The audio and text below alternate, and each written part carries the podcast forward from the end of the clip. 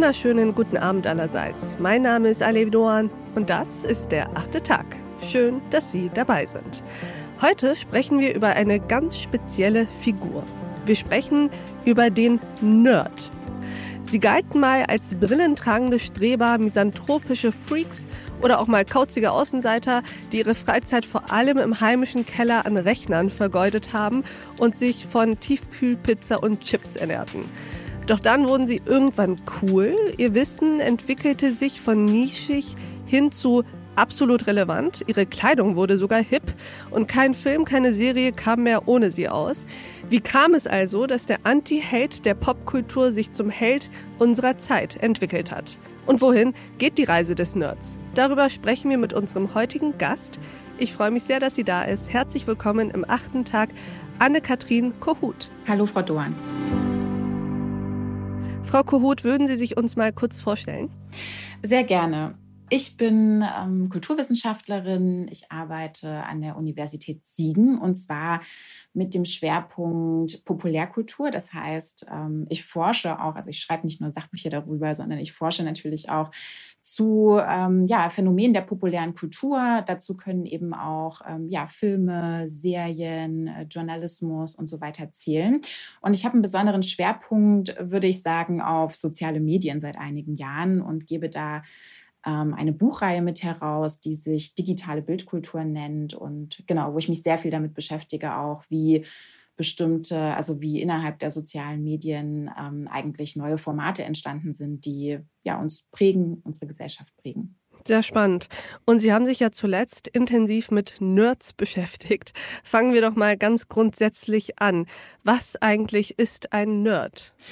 Also mir hat eigentlich meine Formulierung sehr gut gefallen, die der Schriftsteller Max Gold gefunden hat. Ähm, und er hat gesagt, der Nerd sei ein Außenseiter ohne Pein. Und ich finde, das trifft es deshalb ganz gut, weil der Nerd ähm, ist eine Figur, mit der wir ähm, ja jemanden verbinden, der außerhalb der Gesellschaft steht, allerdings unfreiwillig, aber ohne dass es ihn besonders stört. Ähm, es ist eine Figur, die erstmal auf Ablehnung stößt, weil es ihr vor allem an Empathie fehlt, ähm, weil sie mhm. in gewisser Weise sozial inkompetent ist. Sie haben es gerade schon in der Ankündigung äh, gut formuliert. Also er ist auch optisch entsprechend unansprechend, äh, weil ihn das einfach auch nicht interessiert. Und äh, gleichzeitig würde ich sagen, verbinden wir aber mit der Figur ähm, besondere Fähigkeiten, also ein spezielles Wissen und meistens äh, mittlerweile ähm, ein spezielles Wissen in Computertechnologie.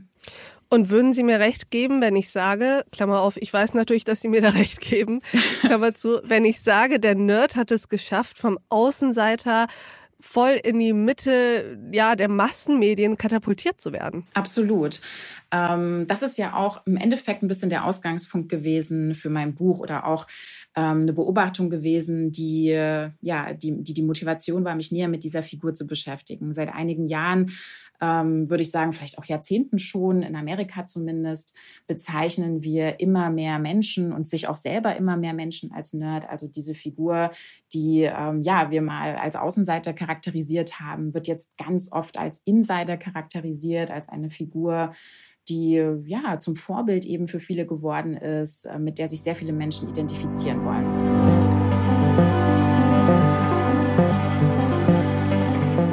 Und dieses Gespräch geht natürlich noch weiter. Insgesamt, glaube ich, sind schon viele neue Sozialfiguren entstanden, die sich auch zum Teil eben mit dem Nerd decken. Ich nehme in meinem Buch als Beispiel den alten weißen Mann. Das ist dann auch ein bisschen die äh, Zuspitzung am Ende des Buches, äh, die Frage zu stellen, geht der Nerd jetzt als alter weißer Mann in Pension? Das hat so ein bisschen damit zu tun, dass der Nerd eine tendenziell konservative Figur ist oder zumindest eine Figur, die ja konservative Werte eigentlich nie in Frage gestellt hat. Und es ist eine Figur, die nicht sozusagen progressiv ist. Diese Folge in voller Länge finden Sie auf thepioneer.de oder in unserer Pioneer App. Bis zum nächsten Mal, Ihre Alef Doan.